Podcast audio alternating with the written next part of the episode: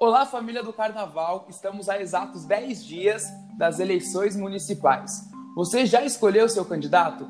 Sabe qual é a melhor opção para o Carnaval? Bom, hoje vamos conversar sobre os candidatos de São Paulo e Rio de Janeiro, sobre o cenário político, as consequências das eleições para o Carnaval. E para me ajudar nessa tarefa, convidei uma personalidade do Rio de Janeiro que eu, como jornalista e como pessoa, admiro bastante, para falar sobre a situação lá no Rio. Sambista, pesquisador, antropólogo, foi, foi um dos responsáveis pelo enredo da Grande Rio de 2020. Vinícius Natal, Vini, muito obrigado pela presença, viu?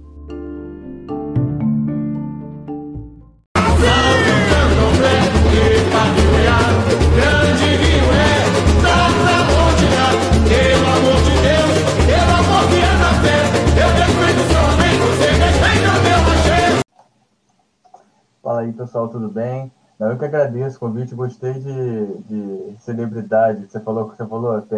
Personalidade. Né? Personalidade, gostei disso. É, não, mas brincadeiras à parte, agradeço o convite aí e, e vamos lá, vamos lá. Acho que é importante a gente falar nesse momento tão decisivo, né, pra gente.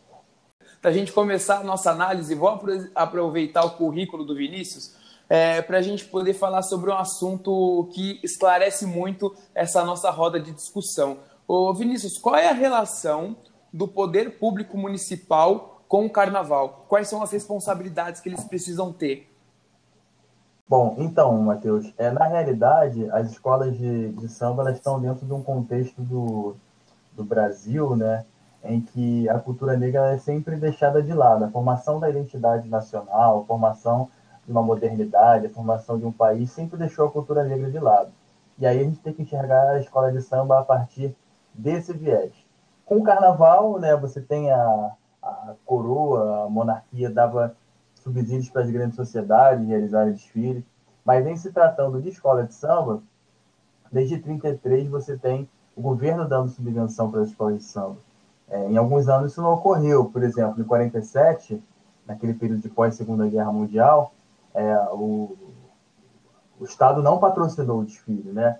Mas você teve a União dos Estudantes, que era um grupo à parte, que patrocinou o carnaval. Ou seja, as escolas de samba elas sempre deram um jeitinho né, da festa acontecer, né? Da, é, que não era só festa, na realidade é muito mais uma manifestação é, cultural negra, de afirmação da identidade negra na cidade, é, em formato festivo. E, e aí a gente tem que pensar, né?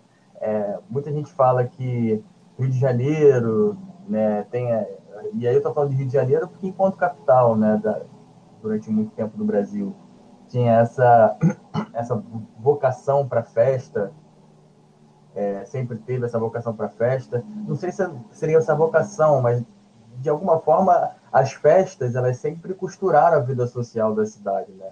Tanto as festas de elite quanto as festas negras. E falando em festa negra, que tem essa relação com o samba, elas sempre ocuparam o espaço da cidade. Então, é, por isso que a gente tem que sempre que defender é, a realização do samba. É, e aí eu já estou falando de uma instituição que é uma das instituições mais antigas do Brasil, né? Acho que depois do IHGB, que é o Instituto Histórico Geográfico Brasileiro, a instituição mais antiga do Brasil é, são as escolas de samba, né? E não à toa, por isso, hoje existe escola de samba no, no Brasil inteiro. Então, a gente tem que defender essa, essa realização constante, é, muito porque representa o que a gente é, né? O que nossa própria identidade, enfim, a partir das festas é que a gente fala, é que a população negra também fala e reivindica seus direitos e, enfim, tem luta social, né? É, com certeza. Ô, Vini, uma parcela da sociedade defende a privatização do carnaval até para que não se dependa tanto do valor público, do investimento público. Na sua opinião, é a solução? Olha, é, é, acho complicado, né? Eu acho que o, o Estado ele tem uma, uma parcela muito importante para a realização do carnaval, é, porque a gente está tratando de, de uma cultura negra, parte da cidade, em que você tem milhões de pessoas que se envolvem não só economicamente, mas também economicamente, a parcela muito grande é, da cidade se envolve economicamente com as escolas de samba, mas simbolicamente, culturalmente, né? Então, é muito complicado a gente entregar é, uma, uma manifestação cultural é, que faz parte da, da identidade nacional e da vivência de, milhões de brasileiros para iniciativa privada, que vai somente visar o lucro e muitas vezes né, é, acaba desrespeitando valores que são muito caros para as escolas de samba, né? Principalmente quando a gente fala de sociabilidade negra, a gente fala de convivência, né, que são valores não monetários, mas que são importantíssimos para a manutenção e para a existência das escolas de samba. E, e, quer dizer, na verdade, são processos que já ocorrem, né? A gente tem um esgarçamento dessas relações dentro das escolas de samba que é, é muito é muito muito visível, né? Cada vez menos baianas desfilam, né? O interesse da cidade do Rio de Janeiro, né? Pelo menos é cada vez mais é, mais fraco. Então, de alguma forma, isso representa essa essa perda, né? Esse enfraquecimento das relações sociais que são fundamentais para o entendimento do que é a escola de samba, né? Do que é esse movimento do samba.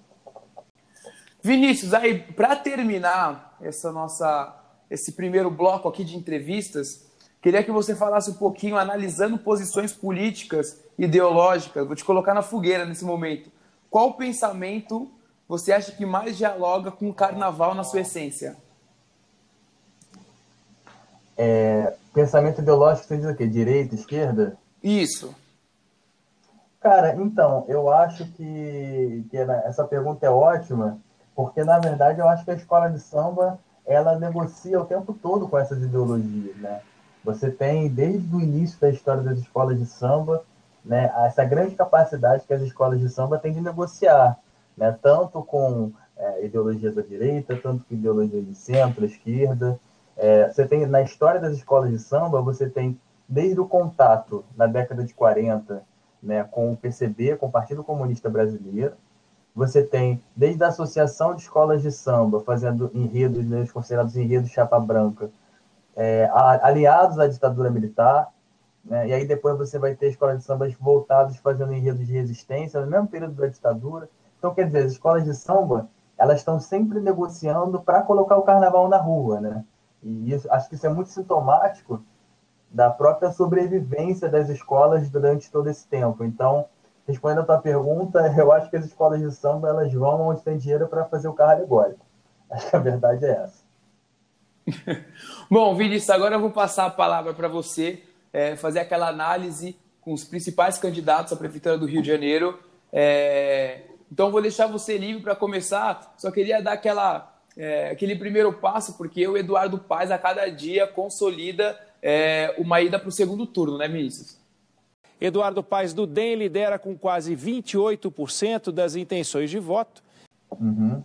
Sim, sim. É, o, o, o Paz, né, ele foi, foi prefeito da cidade né, durante oito anos e, enfim, tem o apoio da maioria das escolas de samba que declararam apoio, que eu achei até muito curioso, né, porque é, até onde eu sei, eu lembro assim, de alguns estatutos da escola, as escolas elas eram proibidas de fazer propaganda, de declarar apoio político, né?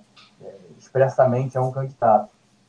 Então, não sei se isso foi revogado da maioria dos estatutos ou se passaram por cima disso, mas uma coisa que eu achei muito curiosa do Eduardo Paes é que todo mundo sabe que ele é sambista, né? Ele é portelense, vai na Portela, abraça a tia Surica, tudo isso, todo mundo está cansado de ver, ele é um grande entusiasta do carnaval. É, mas no programa dele de governo, eu pelo menos eu não achei nenhuma menção a carnaval e escola de samba. Então, eu achei muito muito curioso assim. E nem a parte de cultura, pelo menos até onde eu, até o momento em que eu vi, não sei se foi alterado depois, nem a parte da cultura estava prevista, né? Então, achei isso muito curioso. Agora, analisando o período da gestão que ele ficou, né, é claro, foi um período bastante privilegiado, porque foi um período do governo Lula e Dilma, né, em que a área cultural brasileira, como um todo, ela foi bastante incrementada, teve bastante aporte financeiro. As escolas de samba tiveram muito, muitos recursos da Petrobras, por exemplo. Né? A escola tinha muita, muito mais subvenção. É, enfim, e eu acho que essa, essa ideia de memória, pra, é, quando a gente está falando de um governo que passou né, e quer ser reeleito, eu acho que acaba valendo muito, né? Então, eu acho que nesse caso aí, os sambistas, grande parte, estão apoiando o Eduardo Paz, muito baseado no, no modelo de, ah, deu certo nesse tempo, então acho que vai dar certo também depois. É, agora, vamos ver, né? Vamos ver. A gente tem um outro contexto financeiro do país, outro contexto ideológico. É, é aguardar para ver. Ô Vinícius, eu, eu li uma, uma matéria de uma cientista política do Rio de Janeiro em que ela falou que o Paz é um político que você encontra numa roda de samba em qualquer lugar da cidade, né? Aquele político carismático. Na realidade, é isso mesmo ou é uma imagem mais folclórica do Eduardo Paes? Eu acho que são as duas coisas, né? Acho que ele é um político, né? não que ele não goste de samba e carnaval, acho que certamente ele gosta, mas ele também utiliza disso para construir a sua imagem, né? A coisa do chapéu, usa o chapéu do sambista, aquele chapéu né, tipo Panamá, tem muito característico até da Portela, é, mas de fato, ele vai à roda de samba, ele é visto na Pedra do Sal. Na, na campanha passada, ele, se eu não me engano, ele pediu voto até pro Freixo, né? Que é um, que é um partido totalmente oposto ao dele, uma ideologia oposta. E eu acho isso interessante, assim, né? Mas é também a construção de um personagem, né? Ele é um, ele é um grande, um grande personagem também. Mas, assim, certamente eu acho que ele gosta de samba, porque ele, ele frequenta, né? principalmente a Portela. Então, eu acho que tem, tem essas duas coisas juntas. É, então, já que a gente já falou do Paz, é, eu queria sim, falar um pouco do, do que eu considerei o, o programa mais completo, que foi o da Marta Rocha, né? O meu destaque é um bastidor da campanha do Eduardo Paes sobre a subida de Marta Rocha, que se for para o segundo turno, se Eduardo Paes for para o segundo turno e ela for para o segundo turno com ele, ela ganharia segundo a mais recente pesquisa do Datafolha. E aí uma declaração de um integrante da campanha do Paes dizendo o seguinte, abre aspas, a gente não pode panicar. Marta não é o Gabeira de eleições passadas, o Fernando Gabeira, e nem é verdadeiramente de esquerda. Ela é do partido do Kassab. Fecha aspas. Essa foi a declaração da fonte da campanha dizendo o seguinte: tudo bem, ela nos ameaça, a gente já ouviu aqui no papo e já acompanhou no papo, na TV, na Globo News, que essa era principal, esse era o principal temor da campanha do Eduardo Paes, Maju. A Marta Rocha, é, ela é do PDT, né? Ela é, foi uma, uma delegada da Polícia Civil. E aí, para quem não conhece, a história do PDT no Rio de Janeiro é, é uma história muito, muito ligada ao Brizola, ao Darcy Ribeiro. Né? Eles foram os responsáveis por construir o sambódromo, né? E o modelo do sambódromo, o projeto do sambódromo, ele é muito controverso, assim, a gente precisa até estudar mais ele. Porque o projeto do sambódromo, você tinha outros projetos, né, de se fazer um local para a realização do desfile oficial, e escolheram o projeto do, do Niemeyer por uma conexão com a esquerda, o Niemeyer era de esquerda, né, tem toda uma ideia é, ali, no final eles, eles queriam construir a Praça da Apoteose, né, que seria o, o desfile em formato circular, como um grande festejo, como uma, uma grande uma comemoração triunfal do desfile, né? Só que na realidade essa ideia não pegou, porque o desfile da escola de samba sempre foi em, em linha reta, né? Sempre foi em procissão. Então, na verdade, isso foi, foi uma grande é, burrada que foi feita, enfim, isso foi revisto no, pro ano seguinte. Mas, enfim, mas o PDT tem uma, uma, uma importância muito grande para a história do samba, pela construção do sambódromo. Também tem uma importância para o movimento negro, né? Tem o movimento, o Monumento do Zumbi dos Palmares, que fica logo no início do sambódromo ali, também foi uma construção do PDT durante esse período. É... E aí, o projeto da Marta é o projeto que eu considerei mais completo, é... porque ele toca em alguns pontos do projeto original do Sambódromo, né? É... Quer pensar o aparelho do Sambódromo como um mecanismo de educação, de cultura e de mudança social mesmo. O projeto original do Sambódromo é, para quem não sabe, ele era para ser construído também com formato de CIEP, né? Os CIEPs são escolas, eram escolas públicas, né, integrais, em que a criança ia de manhã, tomava café, almoçava, lanchava e depois ia para casa. É um modelo de escola da década de 80 daqui do Rio de Janeiro que foi muito difundido, foi bem sucedido até, e depois acabou sendo sucateado, esquecido. E a ideia original do Sambódromo era que os camarotes, né, o, Sambódromo passou por uma reforma recente, né, de, de arquibancadas e camarotes. E a ideia original é quando você tinha os camarotes, era que os camarotes fossem salas de aula durante o ano. Né? Então, embaixo das arquibancadas também funcionassem escolas. É, e, de certa forma, a Marta ela retoma isso. Então, ela tem um, um programa, tem até uma parte que ela diz assim, que eu separei para falar, que ela propõe uma política permanente de Estado para o Carnaval do Rio que não esteja sujeita às vicissitudes da política municipal né? ou seja, que não esteja agarrado a essas, esses meandros políticos, né? que você fica dependendo de um ou de outro para você realizar algumas coisas dentro do, do, do aparelho público.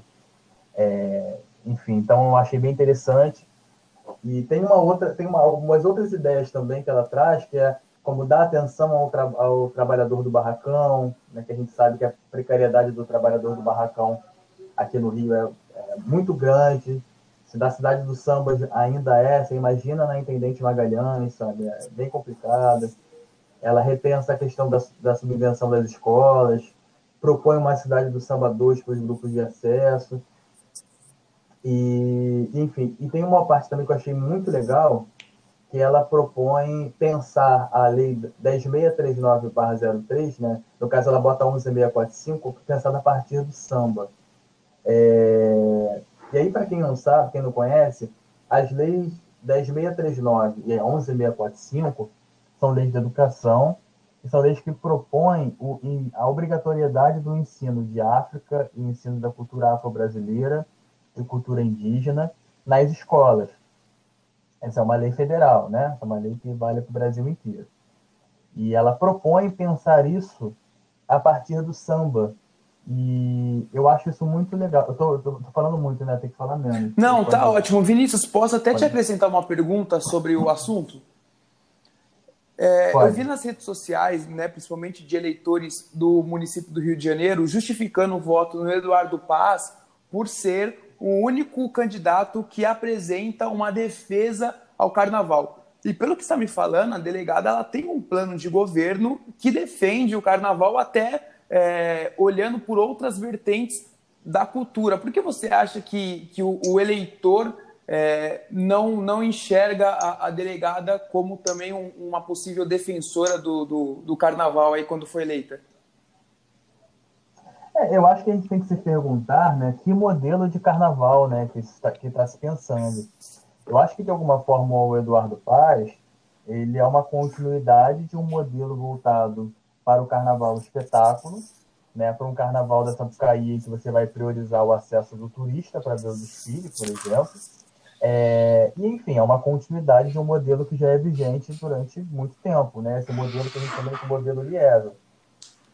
Eu acho que a Marta, ela está propondo um, uma virada nisso, de alguma forma. Eu acho que não está querendo romper com esse modelo de espetáculo completamente, até porque atrai muita divisa para a cidade, mas de alguma forma eu acho que ela está querendo é, entender o samba, o movimento do samba, as escolas de samba, muito mais como um movimento cultural de afirmação da identidade afro-brasileira e afro-carioca, do que de fato um modelo espetacular, entendeu? Então, é, e acho também que é aquela coisa, né? As pessoas estão voltadas muito para essa memória do Eduardo Paz, de que o Eduardo Paz foi bem sucedido, e, por, e pela construção do personagem, né, que gosta de carnaval. Né? Então, acho que são, são essas coisas que acabam se, se somando a essa, essa preferência dele pela galera do samba. O próximo que eu queria falar era, era, são, eram as ideias da Benedita, né? É, enfim.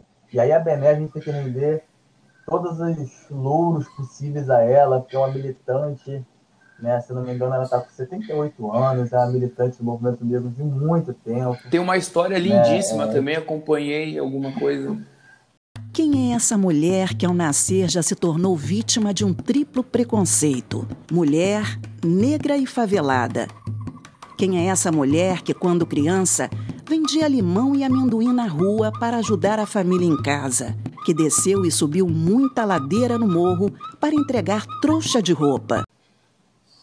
Sim, ela tem uma história muito linda e, enfim, ela é uma representatividade, né? Ela carrega na voz toda uma, toda uma ancestralidade, toda uma força, assim, que é, é, é indescritível, né? E, enfim, e, aí no, no, programa dela, é, ela tem algumas críticas muito contundentes, assim, essa tentativa, né, de destruir o carnaval, que a gente vai falar por último, e ela, e ela propõe é, uma promoção de eventos ao longo do ano, ela propõe geração de renda a partir das escolas de samba, né? É, ela também toca nessa questão é, da parceria com as escolas e as rodas de samba, né? no contexto de debater o antirracismo dentro das escolas, o que eu acho legal. É, e, enfim, ela não, não tem uma descrição tão detalhada quanto a Marta, mas a gente consegue ver algumas coisas interessantes ali.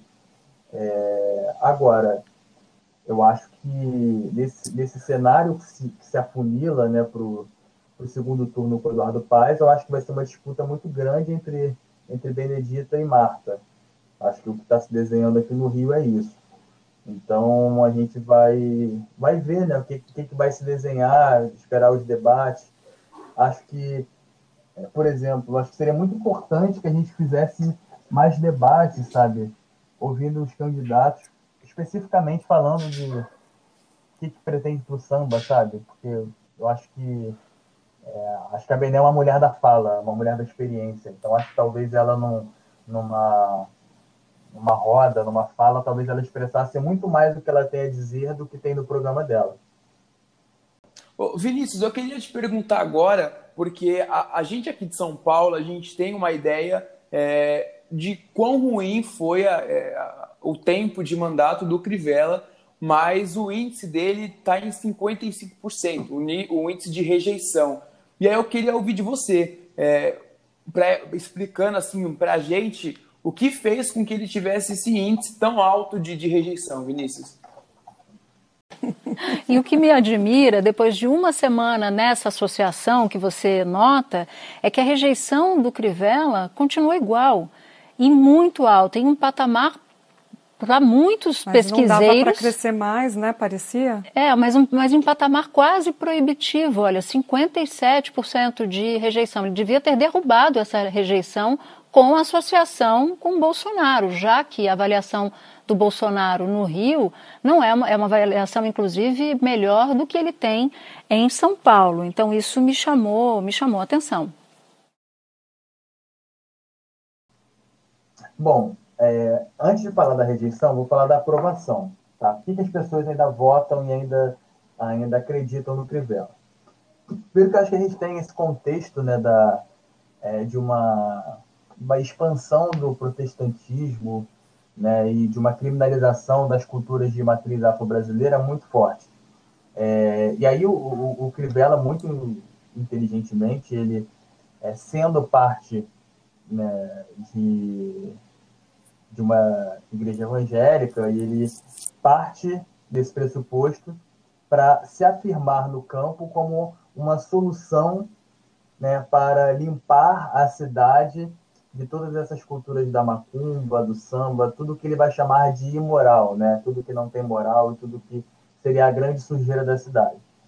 É, e ao mesmo tempo, e aí eu já estou tratando de estudos da religião, acho que as próprias religiões neopentecostais elas têm é, esse, esse carisma, né? essa, essa facilidade de resolver todos os problemas. Né? Então, você consegue resolver todos os problemas a partir quando você aceita Deus.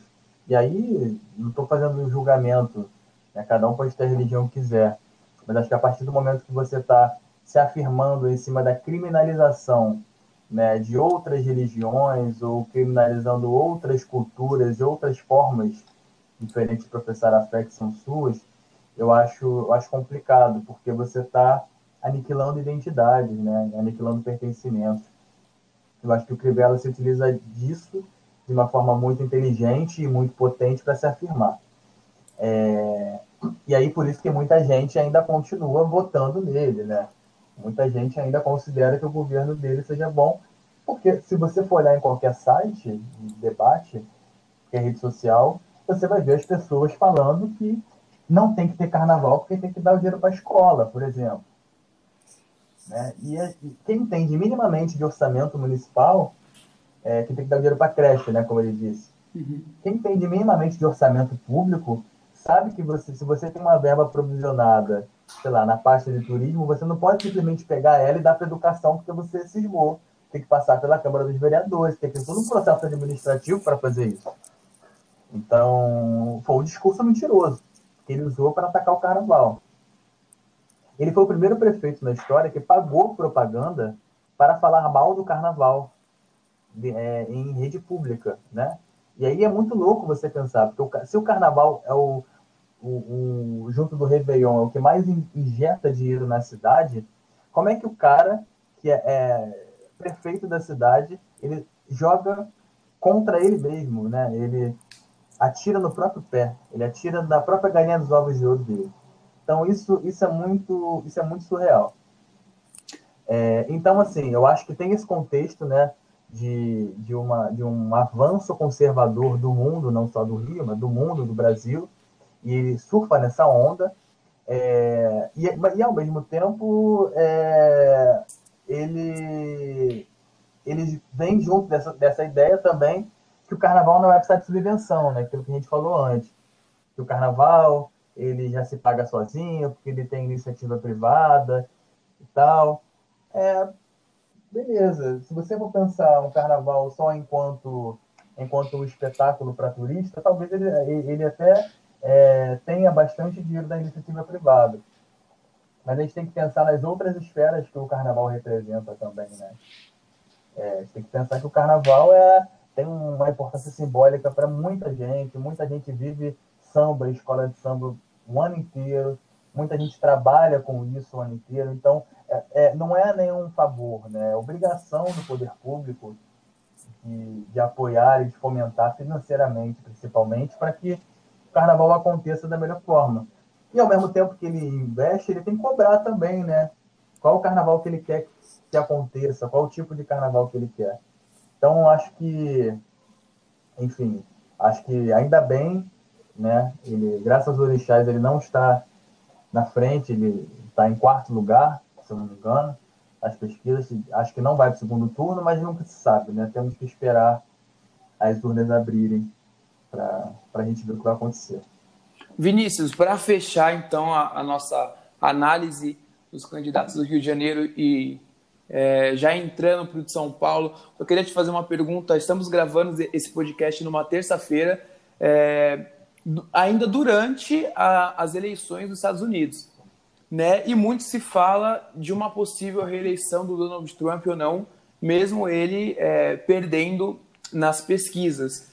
Vinícius, o que eu queria saber é que você acha que uma derrota do Trump é, nesse, nesse período que a, que a gente vai entrar de, de apuração de votos e essa derrota do Crivella ameaça essa onda conservadora que atingiu o Brasil em 2018?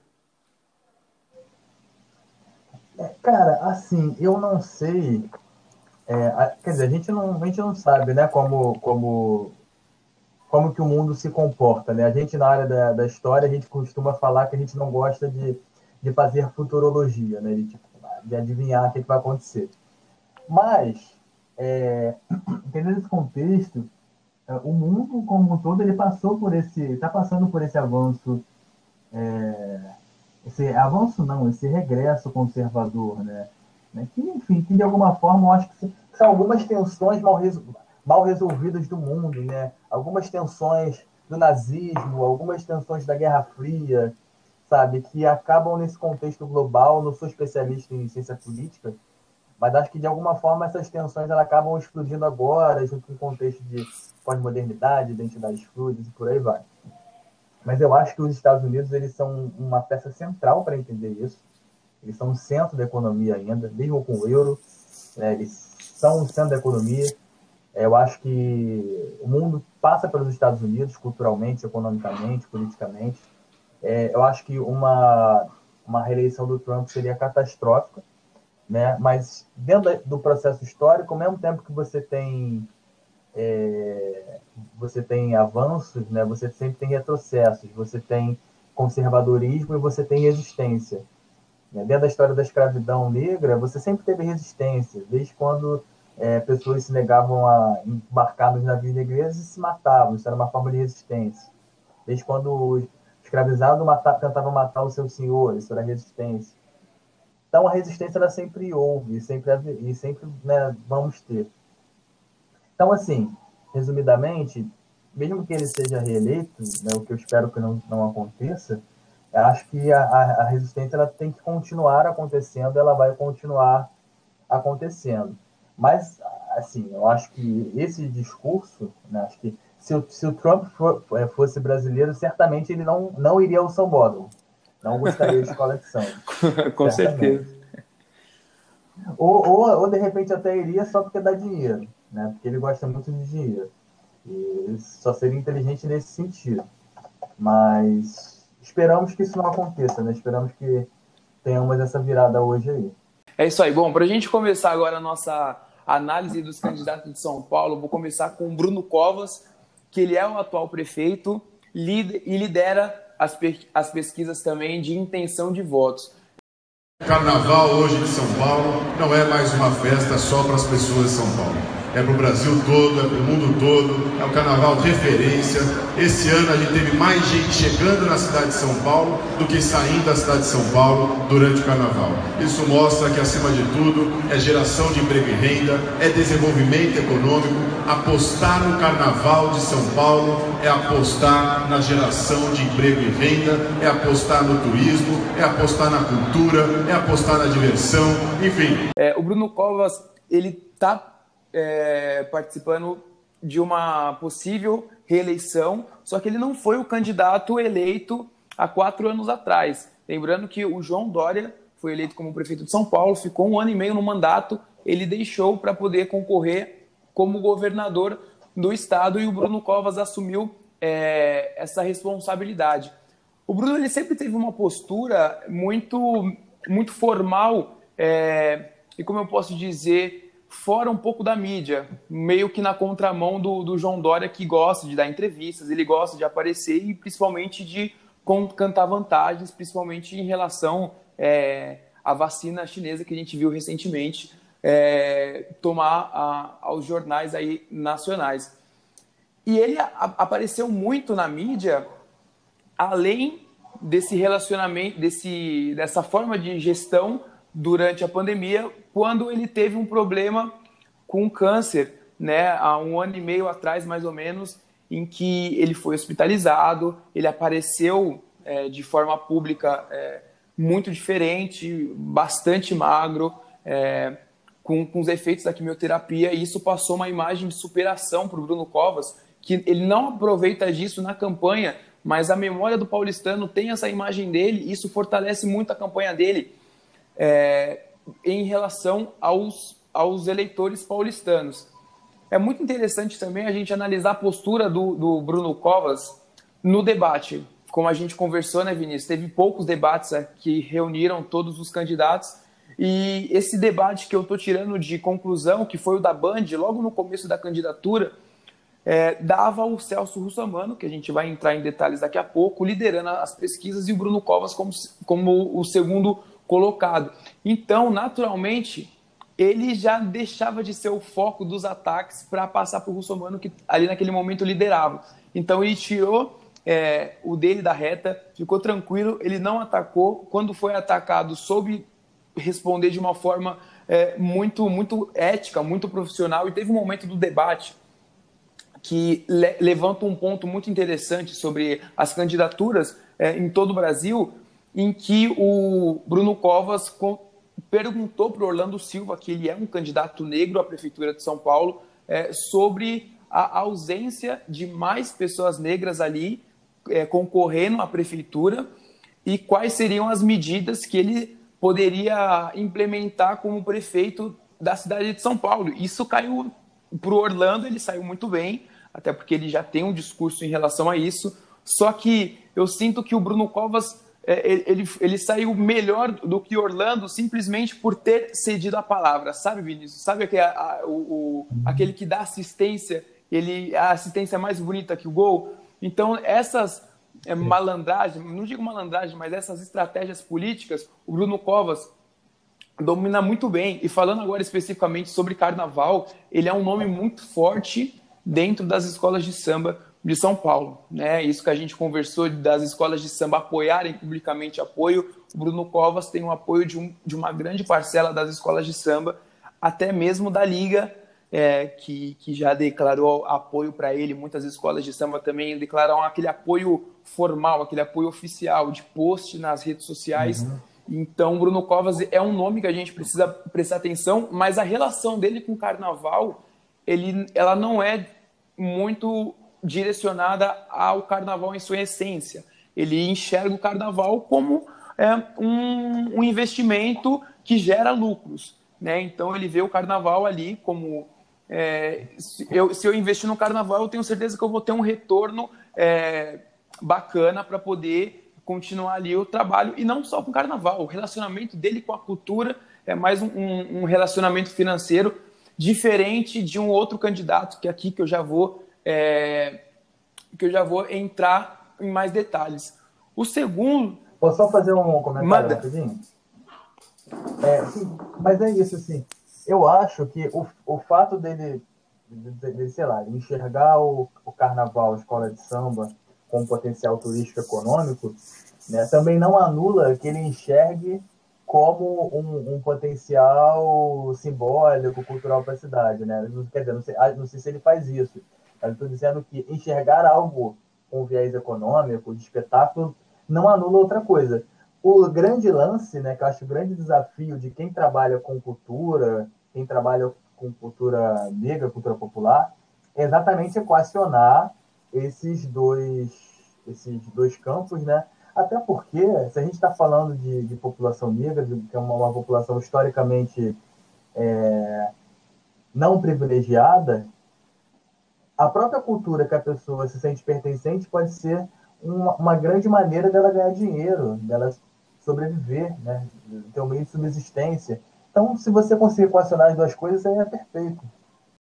Com certeza. Agora a gente vai entrar num candidato que vai muito na contramão dessa definição de apoio ao carnaval, tanto financeiro como cultural, que é o candidato Celso Russomano, que ele é muito conhecido é, não só entre os paulistanos, mas eu acho que pela, pela uma, uma, popularidade mais nacional pelo programa que ele tem na TV Record, né, que é aquele programa de defesa ao consumidor, e isso trouxe uma popularidade que, que o torna conhecido, mas não o torna confiável. Isso é uma questão muito interessante da gente entender, porque o Celso Russomano ele não se consolida nas pesquisas. Já foi assim em 2012 e mostra que a história se repete em 2020. Ele dispara muito bem, mas é sempre aquela, é, é, aquele disparo de começo de mandato, onde as pessoas não conhecem muito a figura pública, a figura política do Celso Russomano, e está presa ali aquela memória do, é, do, do, defensor do consumidor que ele se apresenta na, na TV. E por que ele perde tanto gás? Porque ele perde tanto apoio? O Celso Russomano ele é uma figura muito frágil, é muito fácil de atingi-lo porque o histórico político dele é, o torna frágil. É, ele, ele investiu dinheiro na, no governo do Lula, investiu dinheiro no governo da Dilma, investiu dinheiro no, no governo do Michel Temer e se apoia ao governo Bolsonaro para angariar apoio. E aí é do apoio ao Bolsonaro que eu gostaria de conversar, porque é, ele começou com, com, com essa figura muito forte. Até mesmo no debate, eles, todas as respostas ele tentava puxar o nome do Bolsonaro a ele. Tem até uma, uma fala dele que é, que é, que é bem fantasiosa, até um pouco utópica, que ele fala que o, o, o Bolsonaro segurou no braço dele e falou: Russomano, cuida de São Paulo. Porque no meu último encontro com o presidente Bolsonaro, no hospital, ele pegou no meu braço e disse: Celso, cuide de São Paulo. E aquela, e, e assim, é, é uma coisa fantasiosa, mas que ele realmente se assegurou nisso para justificar a candidatura. O que está acontecendo? Na semana passada, nas duas últimas semanas, ele teve uma queda muito uma, uma queda muito agressiva, de cerca de 10 pontos percentuais, e ele retirou o nome do Bolsonaro do jingle, né? Então é uma tática ali para ver se ele para de cair nas pesquisas, porque muito provavelmente, é, continuando com essa queda, ele não consegue uma vaga para o segundo turno.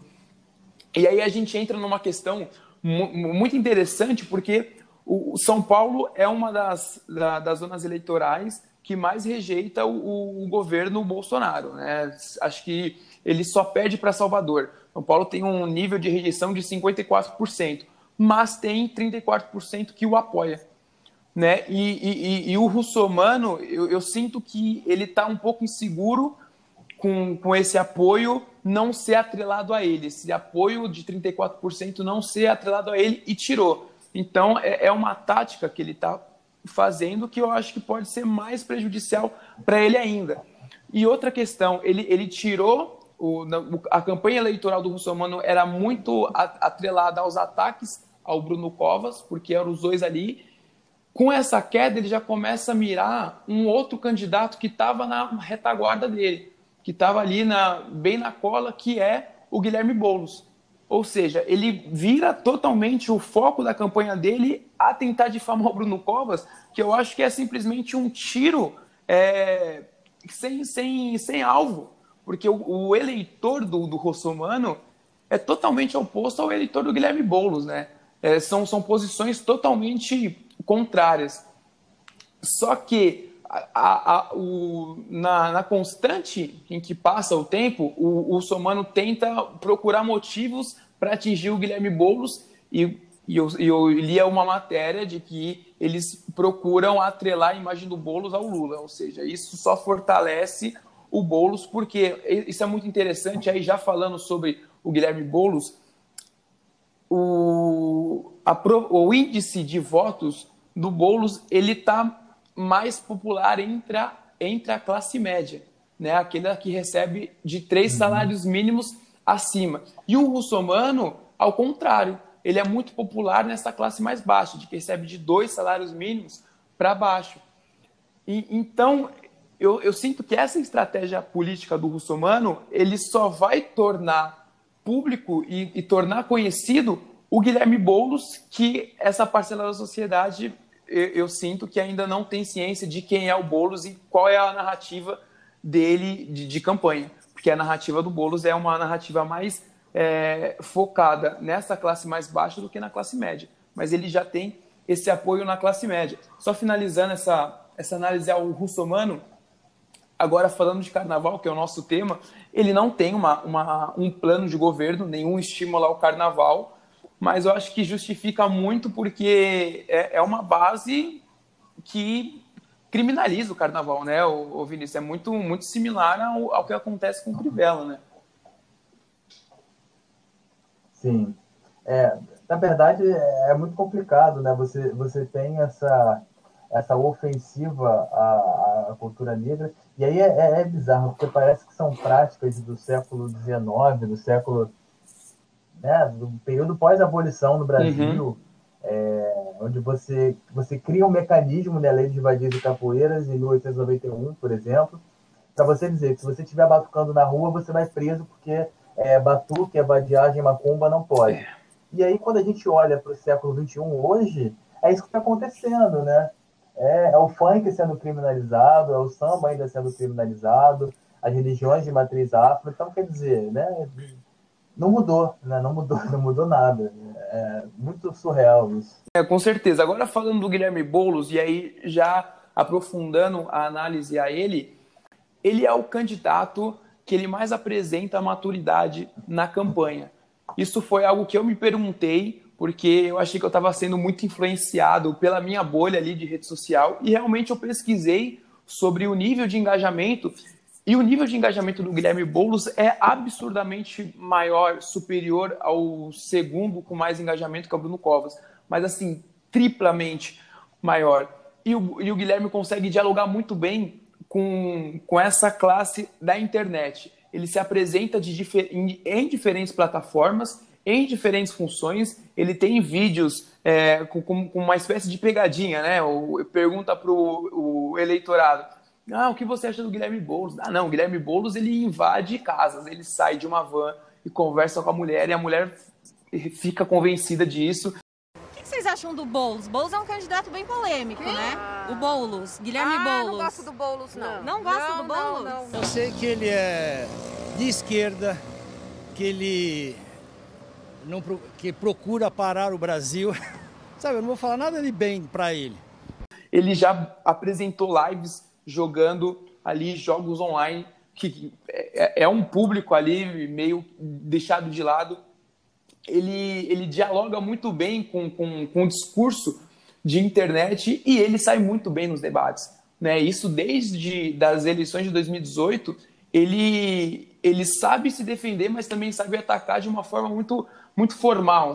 É, mas ele, ele sai muito, muito bem porque ele é, ele, ele é muito ousado nas respostas e, e ele é uma vítima de fake news também, com muita regularidade. Isso em 2018 era um ponto negativo, mas hoje, é, com tudo que a gente é, soube de, de notícias sobre fake news, isso acaba dando muita força para ele. É, e tem uma questão, agora falando do carnaval, viu, Vinícius? Ele tem uma vice, que é a Luísa Erundina, que, que foi prefeita da cidade de São Paulo, e ela esteve uhum. é, ligada né, na inauguração do sambódromo do AMB.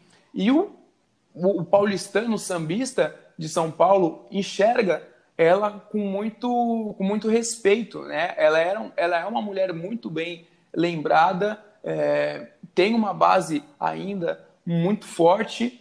Ela, ela não conseguiu é, transferir a popularidade dela para o Suplicy, que foi o candidato é, seguinte a ela, né, dessa ideologia de esquerda, por um, por um, eu, ela foi contra, ela bateu de frente com o privilégio, sabe? Ela, ela implementou uma medida de IPTU progressivo que nada mais é que se você é detentor de uma terra muito grande, ali você paga mais IPTU de que quem tem um, uma terra inferior à sua. Isso ali para a uhum. classe privilegiada é, surgiu é, repercutiu de uma forma muito negativa. Acabou que a popularidade, a popularidade dela foi caindo perto das eleições de 1989, 1992, ali para 1993, fez com que o Maluf fosse é, eleito, não o Suplicy, que era o candidato da mesma chapa. Então, agora, só, só para finalizar a questão do Boulos,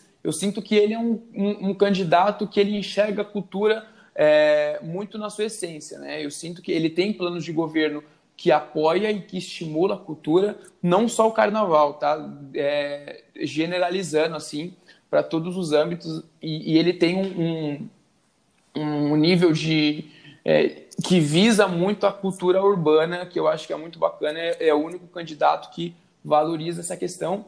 O último candidato é, desse top 4 é o Márcio França, que tem uma questão muito interessante, muito curiosa, o, Vinícius, porque o Márcio França ele foi candidato ao governo de São Paulo dois anos atrás e na cidade de São Paulo ele venceu.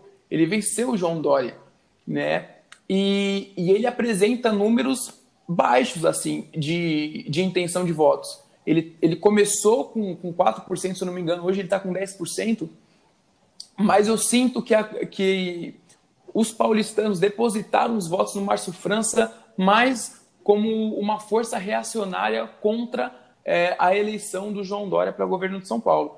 No segundo turno, é claro que você vota para eliminar o adversário que você menos gosta. Então, aqueles 58% não eram votos meus, né? Mas no primeiro turno, eu tive acho que 22% ou 23% na capital. E é essa marca que eu vou atingir. Né? Eu acho que é, esse vai ser os mesmos votos que nós vamos ter dessa vez. Essa eleição é muito parecida com a outra. Quando faltava assim uns 15 dias para eleição, eu me lembro, estava com oito pontos, sete pontos, uma coisa assim. Então, o Márcio França ele não tem um, um nome é, confiável para repetir os votos que ele teve na, na, na eleição do governo de São Paulo. Isso é muito interessante porque ele deu uma entrevista falando que, poxa, eu, eu, eu sou o Márcio França. Eu, eu, ele estava tentando convencer os eleitores de que ele é ele, para o pessoal votar nele de novo. Mas acho que tem essa questão ah. de, de, das opções, né? Mais opções diferentes da que teve no, no, no na candidatura do governo dele. E aí a gente entra aí para os azarões. Eu, eu não vou aprofundar muito neles, não, só queria falar sobre o Gilmar, o Gilmar Tato, que ele é um, um, um candidato do PT, ele soma hoje 5% do, dos votos, mas isso fala muito ainda do poder de angariar votos do PT, mesmo aqui em São Paulo. Ele começou desconhecido pelos paulistanos, ele não pontuou, e hoje ele já crescendo, ele já mostra aí um 5%, 5% mostra que ele ainda tem um poder político. Joyce Halseman, que é, ela foi líder do governo Bolsonaro é, na Câmara, ela foi uma das deputadas mais votadas e ela é, ela, é, ela, não, ela não apresenta ainda maturidade nas pesquisas, ela tem uma campanha muito fraca, mas não por falta de investimento. O PSL, eu, eu não sei se você sente isso, Vinícius, mas o PSL tem um investimento muito, é, muito alto assim, nas candidaturas, tanto como para prefeito, como para os candidatos aos vereadores. Eu sinto isso em comerciais aqui na televisão, eu sinto isso nas campanhas aqui, é, na rua mesmo, aquelas campanhas mais clássicas, né? É, de, de santinho, de bandeiras, de parar o trânsito. Então, ela tem essa, ela tem essa atuação, ela, ela é uma imagem muito presente assim, na TV e nas ruas, mas ela não consegue reverter isso para votos. Só finalizando. É um pouco essa estratégia. Desculpa, Vai lá. desculpa só te cortar. É, é um pouco a estratégia que o, o Luiz Lima, que é um candidato do PSL aqui no, no Rio de Janeiro, ele tem, né? Que é uma estratégia bolsonarista, né? A estratégia do grito, de, de gritar e de fazer muito barulho. Né? Você vê, por exemplo, a maioria das manifestações que a gente vê que são pró-ditadura, que, ou que defendem coisas esdrúxulas, conservadoras, né, etc., são manifestações muito pequenas, né? são manifestações com 10, 15 pessoas, mas eles têm essa é, duas capacidades, né, de de fazer essa grita muito grande e de mobilizar a rede social, que é uma coisa que eles, eles entenderam, eles sacaram primeiro que todo mundo aqui no, na campanha política do Brasil. É, é verdade. E a, ainda nessa. Um candidato também que atende esses requisitos que você falou, Vinícius, de polarizar é, e de tornar um, uma ideologia mais agressiva, é o Arthur Duval. Só que o Arthur Duval ele é um político que iniciou, eu não sei se você conhece o que é o Mamãe Falei, ele é um youtuber que ele iniciou é, muito atrelado à imagem do Bolsonaro, ele surfou nessa onda em 2018, é, ele é aquele, aquela, ele entra na onda liberal é, aborrecida com o governo, com o governo Bolsonaro, ele é um crítico dele e tem muito dessa, dessa, dessa narrativa de, de afrontar, né? De mostrar que todo mundo está errado e ele, e ele é o certo, né? A gente precisa mudar isso aí. É um discurso que a Joyce tem, que o Arthur Duval, eu falei, tem também. E o último candidato, além dos demais que tem, tem bastante candidatos aqui em São Paulo, mas o último que é um candidato que não pontuou, que é o Felipe Sabará, que ele foi excluído da chapa, ele não é um prefeito, ele não, ele, ele, ele não está mais candidato, mas é muito importante, eu queria falar dele, porque ele demonstra muito sobre a ruptura da, da direita na atualidade. Porque o Felipe Sabará ele, é, ele era, né, melhor dizendo, do Novo, que é um partido contra atualmente o governo Bolsonaro, por conta das decepções liberais que eles tiveram, principalmente no começo de 2019. Só que o Felipe Sabará se apresentava como um apoiador.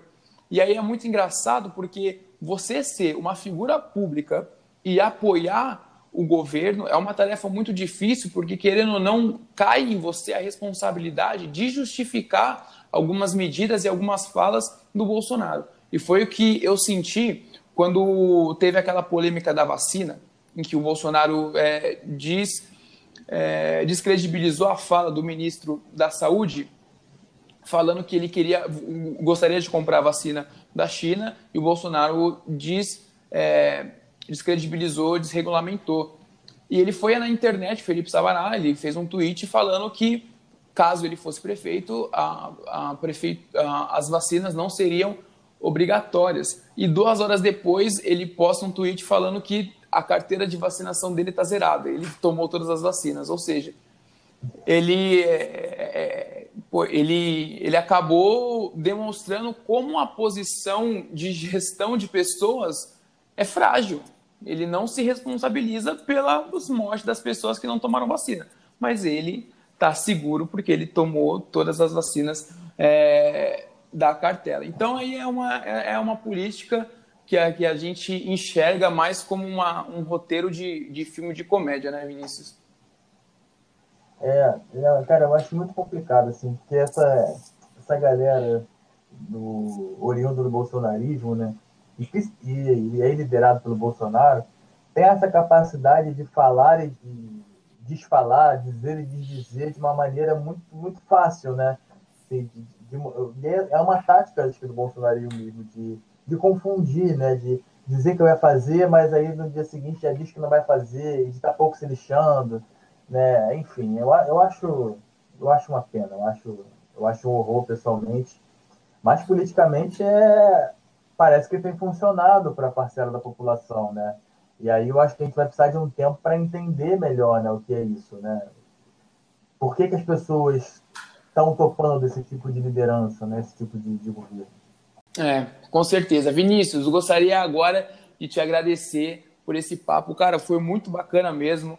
É, eu me diverti bastante com essa gravação. Espero que você tenha gostado e eu deixo aqui a, a, as minhas mensagens para o pessoal que, que está nos escutando para se atentar a esse momento de eleição, realmente estudar e entender um pouco a, a figura do, do seu voto, a importância do seu voto e o candidato que você está depositando aí sua confiança. A gente tentou aqui fazer uma análise, uma análise superficial, tem muito ainda do que falar, muito ainda do que ler, mas a gente partiu desse, dessa visão cultural, dessa visão do carnaval, de qual seria a, as melhores opções para para resistência e existência da nossa cultura que a gente já viu que está muito ameaçada. Vinícius, muito obrigado mais uma vez, viu?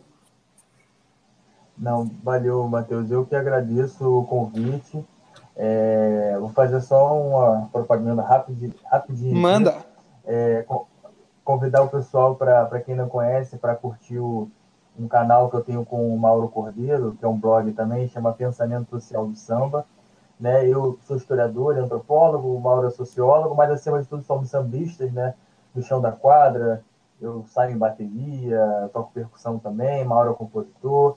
Então a gente tenta fazer essas análises das escolas de samba do carnaval de um ponto de vista não só acadêmico, mas do ponto de vista da vivência cotidiana da nossa vida. Então, quem quiser chegar lá para conhecer o conteúdo, para curtir, é um conteúdo bem interessante. E te agradecer, cara, foi muito legal. Acho que a gente precisa fazer mais coisas São Paulo Rio, assim, pô, essa, essa troca de experiência, né, interessante, não só para política, mas para outras coisas também é, tem que costurar essas coisas aí. Gostei bastante, cara. Obrigado pelo convite.